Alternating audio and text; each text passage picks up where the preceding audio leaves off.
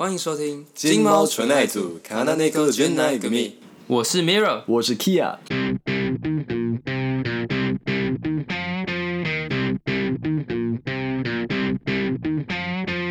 Welcome back to our channel，我是 Miro。那今天呢，大家可以注意到，从开场就只有我一个人，因为 Kia 呢他还在当兵，那他在第一个第一个这个入伍周啊，所以他还没放假。不过这个节目还是要继续下去，所以呢，我就邀请了我一个朋友来跟大家做一些分享。他是 Hyun。こんにちは，大家好，我是 Hyun。今天这个节目也是属于这个金猫留学顾问打工篇的部分。是今天会邀请 Hyun 是因为他曾经在日本星巴克里面担任 PT 的职务，担任蛮长的一段时间。那就想要跟他聊聊这个日本星巴克有什么特别的地方，然后有 什么特别需要注意的。如果在那边工作的话，先来请用跟我们谈谈为什么他要在星巴克工作好了。好，我当初来到主播之后，选择星巴克的原因是主要有两点。第一点是因为我自己本身就是一个很喜欢喝咖啡的人，我在大学期间基本上每天起码都会买一杯超商咖啡之类的，或是偶尔奢侈一下，就是星巴克。那我到日本之后，我就觉得想说，星巴克它的员工福利里面，其中一点就是我们可以喝免钱的咖啡。那第二点呢，是因为我自己。在未来有打算在在日本工作，我希望能够在留学期间有一个打工的经历，一方面增强自己的日文能力，一方面是累积一点社会的经验。好，因为我刚刚有提到他是在主播的 Starbucks 嘛，对，因为用他算是我的同学兼学弟了。是吗？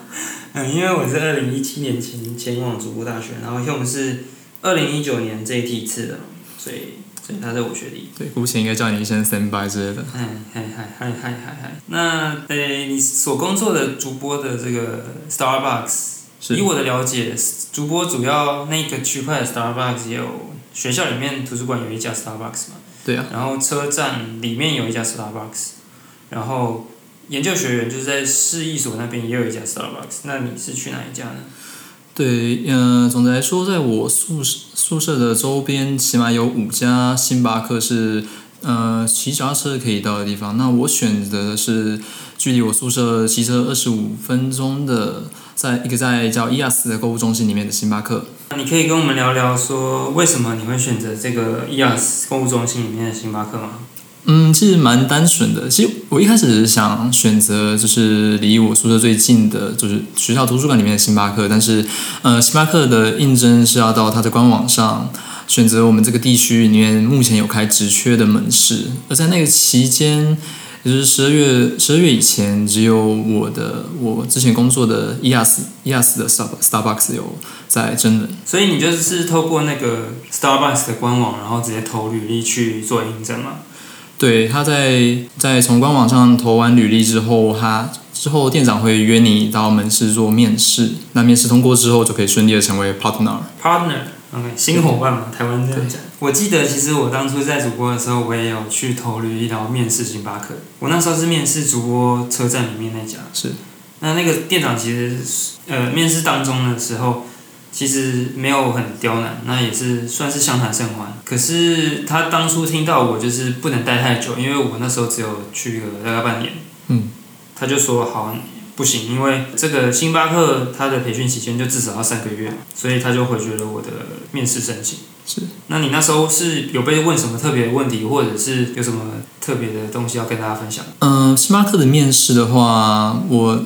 其实一般就是最一般的，为什么要来星巴克？跟对星巴克有什么样的认识？这样的基本题之外，我在面试的时候，我店长他是拿着一个很像像是面试问题集的东西，一题看像像是一题一题在问我。那其中有一题我比较有印象的是，他问我说：“嗯，我在大学期间最努力的事情是什么？”这样的一个问题。而这个问题基本上是，嗯，如果在日本做新竹采用的时候，他那种企业的必问题，但我。还蛮讶异，在打工的时候就被问到这样的题目。嗯，那那家店的话，只有你一个外国人吗？嗯，我听说在我来之前，也有曾经有一个韩国韩国的留学生在那边打工，但呃，从我从我入职到我从星巴克毕业之前，都只有对，就只有我一个一个外国的 partner。所以你觉得店长是因为你的语言能力，或者是什么外国人才具有的特质才？才录取你，还是因为别的原因呢？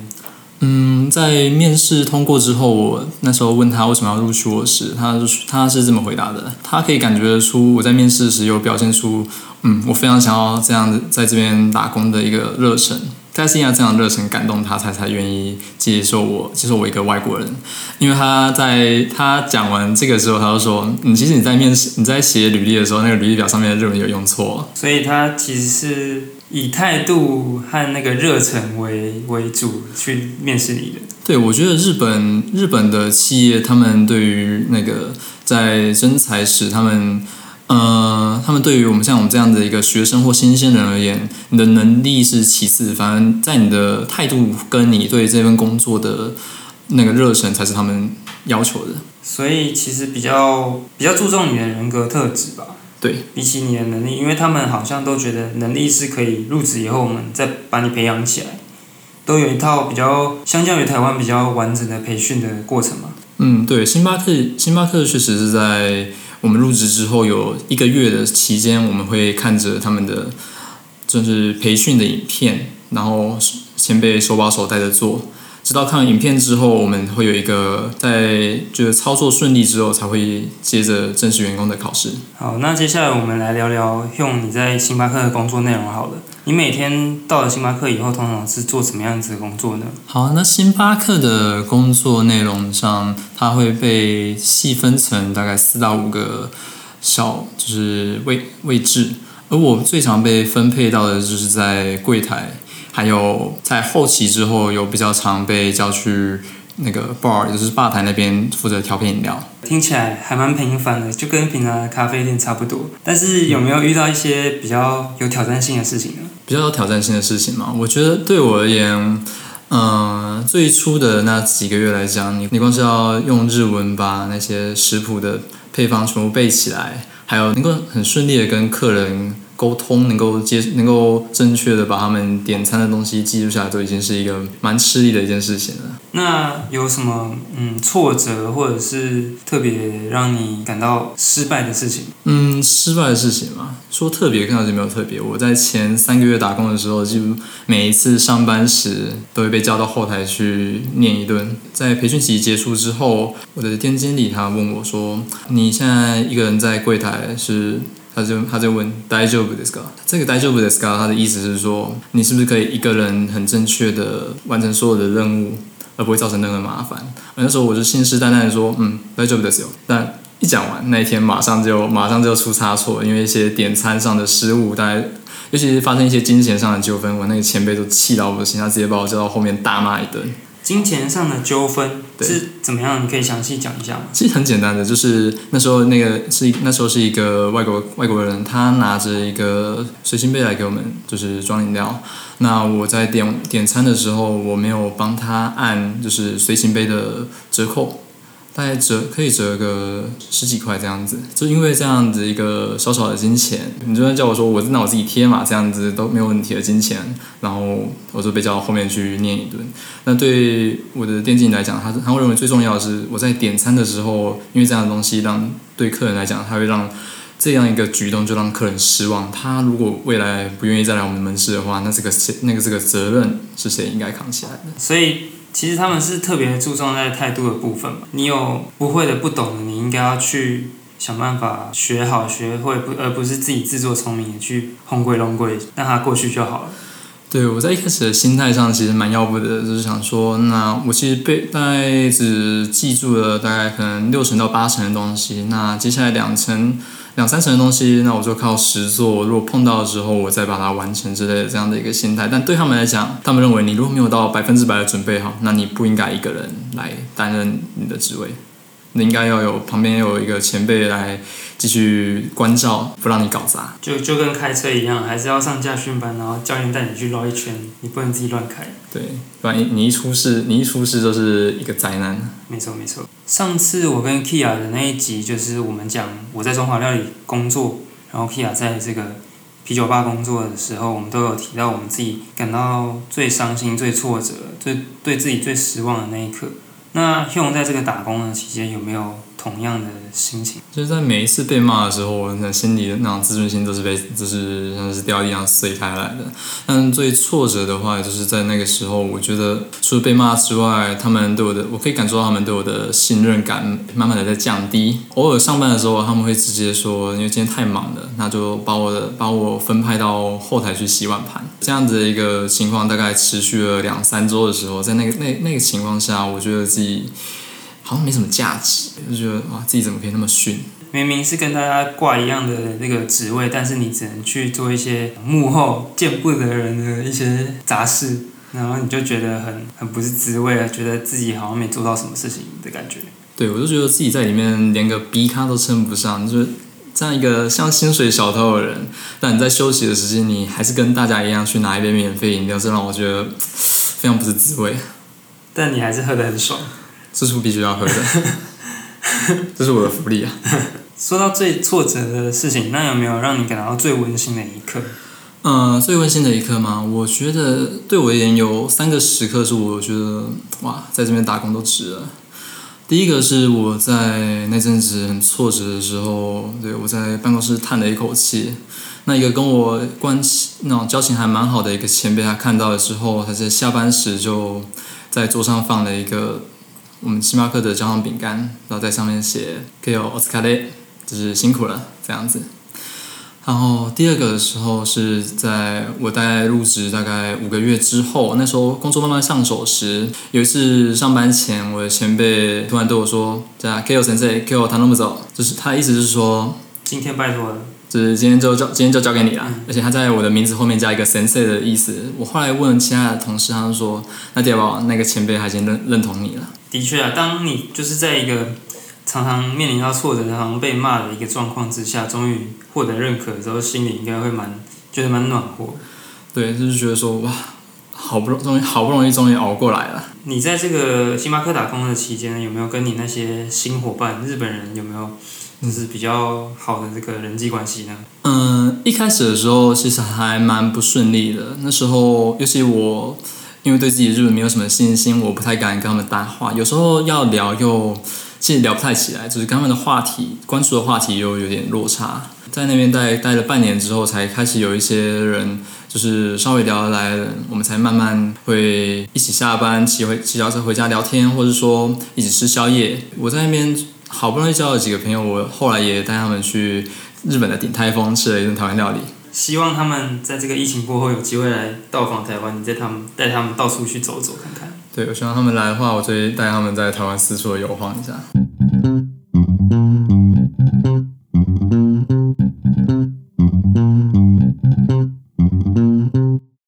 从以上的访谈中，我们可以了解 Hugh 他在日本星巴克的打工的经历。那接下来呢？我想趁这个机会，请 Hong 分享一下日本星巴克与台湾星巴克不同的地方。首先呢，我想请他跟我们介绍一下日本星巴克的特色品相。嗯，就饮料而言的话，常设饮料就是咖啡的部分，其实台湾跟日本没有差太多。但在其他的像是我们叫 Tea Latte，就是叫什么茶的茶拿茶拿铁这部分的话。在日本这边有一个叫 Hojicha Latte，在台湾应该叫做焙茶拿铁的东西，是我们的常设品项，是我在非咖啡饮料里面最推荐的一个品项。然后在新兵的而言，嗯，日本这边有一个比较特别的新兵的叫做 Espresso Affogato Frappuccino，这个 Affogato 就是指意大利的一个甜品，它就是把你的 Espresso 一个 shot 淋到。那个香草冰淇淋上面，我们有一个仿制这样一个味、这样一个口味的一个新冰乐，应该是新冰乐里面我最我会最推荐的一个品相。那有没有比较清爽的饮料，比如说什么气泡饮之类的呢？哦，气泡饮的话，那只有季节季节饮料里面会有一些比较特别的。那有气泡的，唯一一个有气泡是在呃四五月草莓季的时候，有一个叫做 Shuado。就是仿气泡的一个饮料，它是它是用草莓果冻，你把它摇晃之后产生那个碳酸之后，在你喝起来的时候就有那个气泡感。那现在是夏天嘛，让我想到我之前去日本的时候有喝一个星巴克的芒果冰沙，那我觉得特别好喝，可以问你其中有加什么特别的东西？我们的芒果冰沙的话，它跟台湾的差别应该是在我们有一个叫做 passion 体的一个冰茶。那 passion 体是就就是一个混合的冰茶，它它它的味道是偏酸，然后带有还蛮丰富的一个果香味。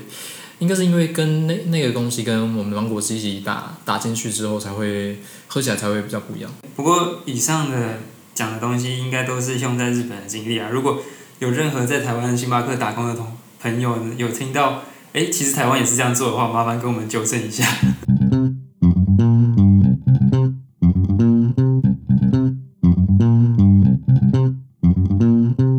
可以聊完了饮料的部分呢，我想问一下，就是像台湾有很多这种促销活动啊、好友分享日啊，或者是现在流行的这种数位抽奖，在日本的星巴克有什么这种特别的促销活动呢？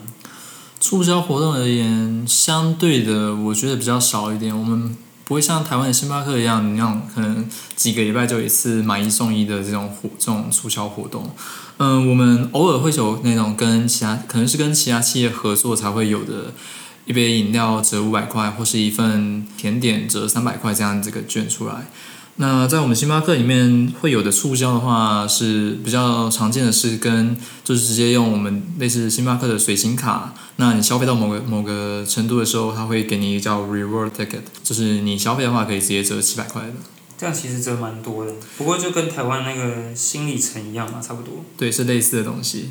以我的经验来说，我其实之前在呃日本的时候也有会喝几次星巴克，然后我记得我有用 LINE 的电子票券做购买，刚好那时候好像是圣诞节左右的时候，他就因为我用电子票券购买，所以他送给我一个很可爱的小公仔。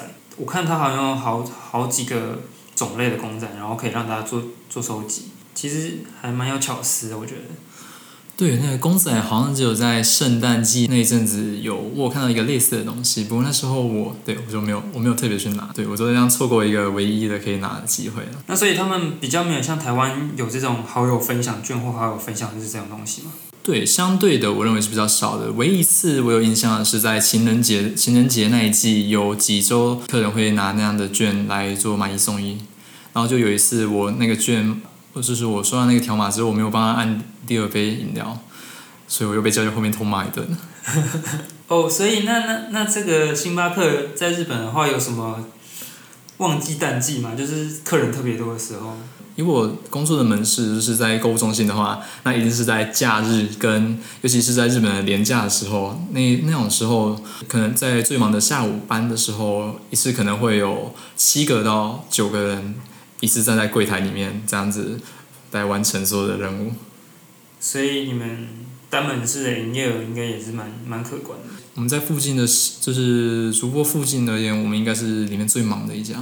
那在这集的节目最后面呢，我想问用一个问题，就是如同我们我跟 Kia 在这个 EP One 里面聊到，我们在打工之后，其实自己有很多反思，然后有一些后悔没做的事情。那用有没有呃一样的事情？就是你有透过这个打工，你有有想到什么，或者学到什么，或者是回到台湾之后有后悔的事情？好，那对我而言，除了最基本的就是你做一个咖啡师，你调理各种饮料的那些技术之外，我最大的收获是在能够在异国的星巴克里面，在尤其是在工作上被各种态度矫正。就是我一开始有点散漫，有一点嗯自大。对，有点自大的这样一个心态，在打工时，在出社会前被能够给前辈来好好雕磨雕磨，让我自己能够对于工作能够更就是保持更多的责任感，还有更就是用更细心的态度而言，这是对我来讲最大的收获。可以，就是比较社会化一点的吧，比较挫挫你的这种很大声的锐气，没有，就是挫挫我这种自傲仔锐气。好。那后悔的部分？有没有觉得啊，当初应该这样做会更更有收获、更好？哦，那后悔的部分的话，我其实觉得有点遗憾，就是，嗯，因为我对我对自己的这种程度没有自信的的关系，我不太敢跟，就是不会主动跟我的同事攀谈，尤其是在最初期的时候，这让我错过蛮多跟他们破冰或是跟他们变好朋友的机会。第二个后悔的事情的话，我觉得是因为。尤其在我收银的时候，你现在看到一些可爱的美眉时，你没有你没有办法在收完完银之后去帮他们杯子上面留一些小小的讯息，让他们能够一那一天更更加开心之类的。这是一个标准期刊的发言啊。没有没有，然后，那这节的节目呢，我想就先到这边了，因为我们这个劲爆存在组已经严格实施这个时间管控，让大家可以更接受我们这个节目的长度，所以就聊到这边。那下一集呢，Hume 应该还会再为我们带来更多精彩的分享。好，谢谢大家，好，谢谢大家。拜拜。